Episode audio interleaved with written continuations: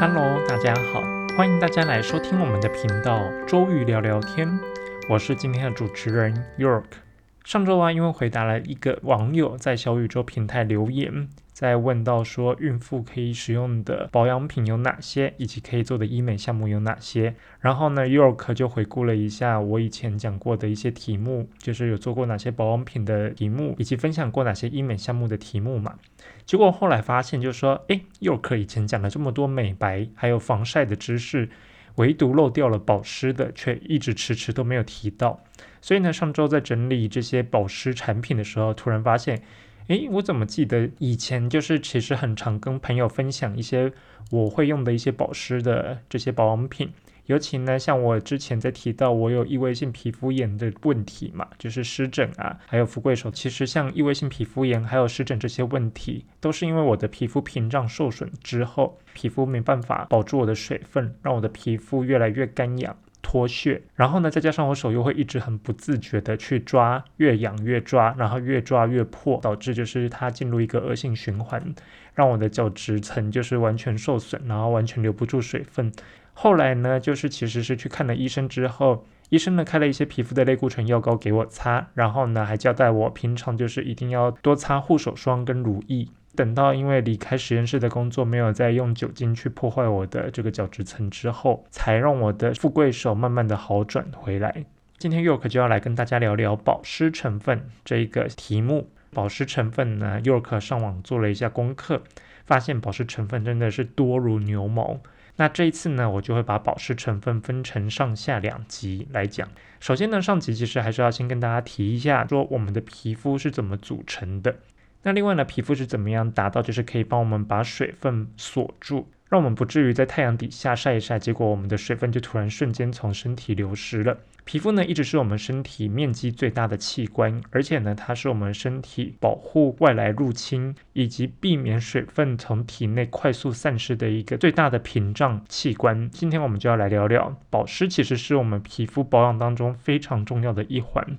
而且呢，几乎所有的皮肤科医师，尤其是你去做医美的时候，皮肤科医师都会千交代万嘱咐的叮咛你，在日常的生活保养当中啊，其实都会告诉你，皮肤的清洁、保湿还有防晒都是最基础而且是最必要的工作。如果说你今天做完医美之后，你这三点都做不到的话，那其实你的医美也等于是白做，一切都是枉然。所以，我们现在就要从皮肤结构这个话题来开始聊起。那保湿为什么会很重要呢？其实呢，我们皮肤要从皮肤外面的皮脂膜以及我们皮肤的角质层这四大流程来谈起。那其实呢，最基础的皮肤生理学啊，告诉大家，皮肤的天然保湿能力是来自于角质层外面的皮脂腺分泌的一层薄薄的皮脂膜，以及呢角质细胞之间，它们有角质代谢中自然产生的这些脂肪，还有天然保湿因子来共同组成。那皮脂腺呢？它其实会在我们的表皮的开口处分泌出皮脂，但这些皮脂也相当于就是油脂，它会自然散布在我们的皮肤表面，产生封闭的作用。那这些封闭呢，它可以降低水分的蒸发。成分呢，像是包含一些三酸甘油脂啊、蜡脂啊、脂肪酸等等，这些都是我们皮脂膜主要的成分。那皮肤最外层是一层薄薄的角质层，它是由死去的角质细胞构成。虽然呢，角质层它是一层死掉的细胞，不过呢，它却负担了作为皮肤最外层的屏障的重要工作。其中一个工作就是做好保湿还有锁水的这个功能。如果没有皮肤的话，人体的水分就会非常快的散失，然后导致人的死亡。在谈到保湿之前啊，一定要先了解角质这个细胞是怎么样去运作的。在角质形成的过程当中啊，角质形成细胞它会慢慢的去分泌出一些内含油脂的成分，那它这些成分呢会填充在角质细胞的之间，那这些角质形成细胞它也会分泌出一些天然的保湿因子，那也会储存在角质细胞之间，所以呢，在我们的角质细胞呢，它会分泌出一些天然的脂质，还有一些保湿因子。那脂质的成分包含哪些呢？像是我们常常耳熟能详的神经酰胺、脂肪酸。胆固醇还有甘油脂等等，那这些脂质呢？它们都有脂双层的结构。这些脂双层结构呢，因为它是疏水性的这个构造，所以呢，它可以避免我们的水分从我们的皮脂往外溢散流失出去。那另外呢，我们皮肤里面还会分泌一些天然保湿因子嘛？天然保湿因子的组成其实是由氨基酸、某些盐类、糖类、乳酸，还有 PCA、氯钠钙镁等等多种的离子，还有尿素来组成的。那这些天然保湿因子呢，它是可以帮助我们皮肤留住水分，让我们皮肤维持在一个湿润的状态。所以呢，脂质的成分呢，它可以避免我们水分散失。而天然保湿因子呢，则可以在角质层之间抓住水分，再搭配角质细胞本身的物理性的阻隔，它就像砖块和水泥一样，角质细胞是我们的砖块，然后呢，天然保湿因子还有这些脂质，它其实就是我们的水泥，去把这些砖块的缝隙给填补起来，成为我们身体最外层的这个皮肤屏障。那我们接下来要来聊聊我们皮肤表皮的含水量。那其实呢，皮肤表皮的含水量呢，主要是由内而外递减。这边呢，我们就先从表皮层最外层的这个含水量最低的来看起。首先，最外层就是我们刚刚讲到的皮脂膜。皮脂膜它本身是一层油膜嘛，所以它基本上是不含水的，因为它是疏水的一个成分。但是呢，在进到角质层之后呢，角质层是我们皮肤五层当中的最外面一层，它就是我刚刚提到的，是由一堆死掉的角质细胞所组成的一层角质层。这个含水量大概只有百分之二十到百分之三十五而已。接下来是进到透明层，透明层并不是在全身的皮肤都有这一层，它只有在手掌还有脚掌的这个区域才会有。所以呢，透明层这边其实是没有什么含水量可言的。然后呢，进到下一层是颗粒层，就是往外而内的话，下一层是颗粒层。颗粒层的含水量比较高一点，它基本上可以达到百分之五十到百分之六十的含水量。再往下面往内一层呢，是我们表皮层的棘状层。棘状层呢，它的含水量大概高达百分之六十五。接下来就进到我们皮肤。表皮层最底下的这一层基底层，基底层它刚好也是很多干细胞以及黑色素母细胞它所存在的这个位置，所以呢，基底层它的含水量是非常丰富的，它可以达到百分之七十以上。靠着这个皮脂膜，它帮助我们锁住水分，让我们的基底层至少的含水量也可以达到百分之七十。这样子的话，就代表说，当我们皮脂膜被破坏的时候，其实就有可能会造成皮肤缺水的问题。那其实幼科之前我在湿疹的那一期提过这个皮肤缺水会造成的问题嘛？那我们这边就是可以再来重新回顾一下，究竟有哪些皮肤疾病呢是跟保湿有关的？我们下面可以举几个例子，那就是我们之前有提过，在婴儿还有青少年最常见的异位性皮肤炎，它本身是因为基因的缺陷造成我们皮肤屏障受损，然后没办法留住水分的一个皮肤炎的问题。另外呢，还有脂漏性皮肤炎，这个也是因为油脂腺分泌过于旺盛，再加上有一些共生细菌造成的一个发炎问题。另外呢，还有盛行率超高的汗疱疹，那就是之前会让幼可就是手指跟脚趾痒到不能再痒的这个汗疱疹，以及呢大家最熟悉的青春痘。这些疾病的病灶，它们共同点都是会看到发炎反应之后呢，伴随着皮肤脱屑的问题。这个就是角质受损之后造成的恶性循环。就像之前佑可说的嘛，我在富贵手的时候啊，因为我就是长期就是去触摸酒精嘛，使用酒精去消毒，所以呢会导致我的皮脂膜就是被破坏，然后呢我的角质层它也就是变成留不住水分。那原本就是排列整齐、水分饱满的角质层啊，它就会开始因为发炎导致我的角质层变得脆弱。那再加上呢，因为我就是大量使用的酒精，让我的角质层没办法好好的去封闭住我的水分，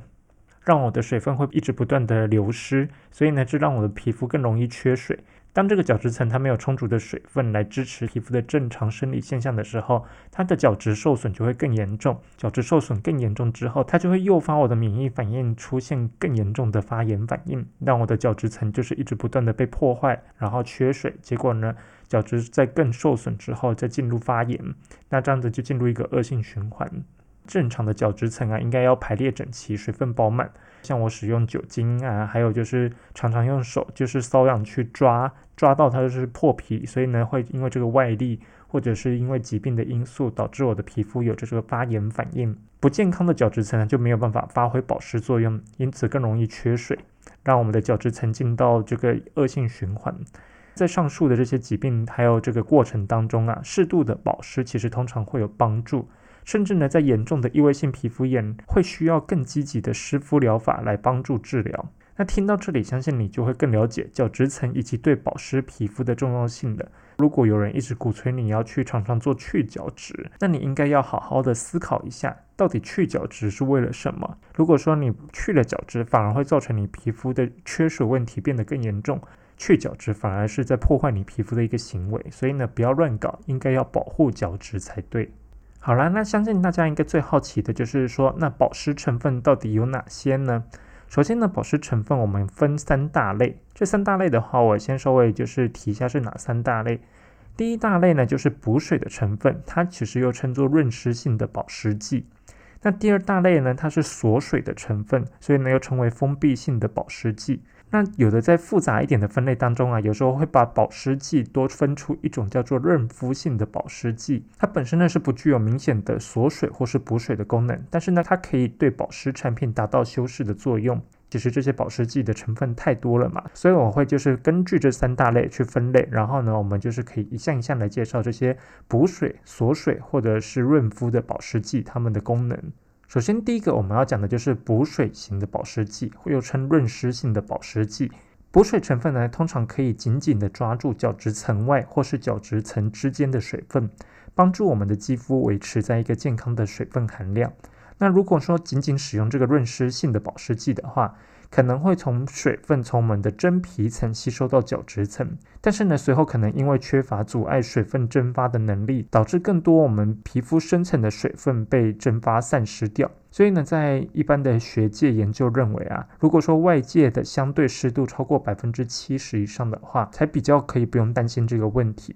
那其实这个就会让我回想到以前呢，我在诊所工作的时候啊。其实那时候，医师老板都会千交代万嘱咐的跟我们说，很多时候呢，你用这种润湿性的保湿剂啊，它有可能会把你的水分从皮肤深层抓到浅层来。然后呢，再加上如果说你平常的大气空气湿度非常低的话，那有可能就是当你擦这些润湿性的保湿剂，它可能会把你皮肤里的水分抓出来，结果就是散失到空气当中。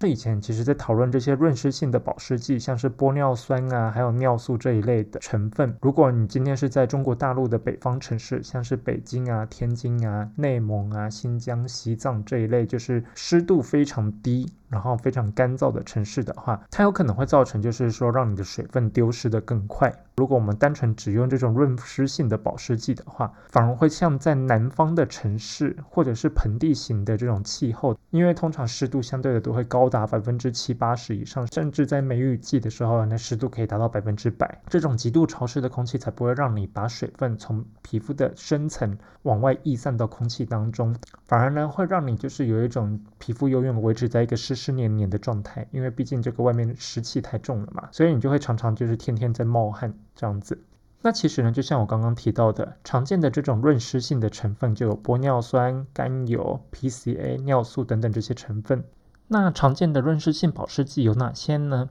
我们可以来列举一下，像是甘油、蜂蜜、乳酸钠、乳酸胺、尿素、丙二醇。那丙二醇又叫丙烯乙二醇。还有吡哬烷酮羧酸钠、玻尿酸、山梨醇、聚甲基丙烯酸甘油酯、泛醇以及明胶等等。那这边我们可以就是稍微把几个成分拿出来列举一下，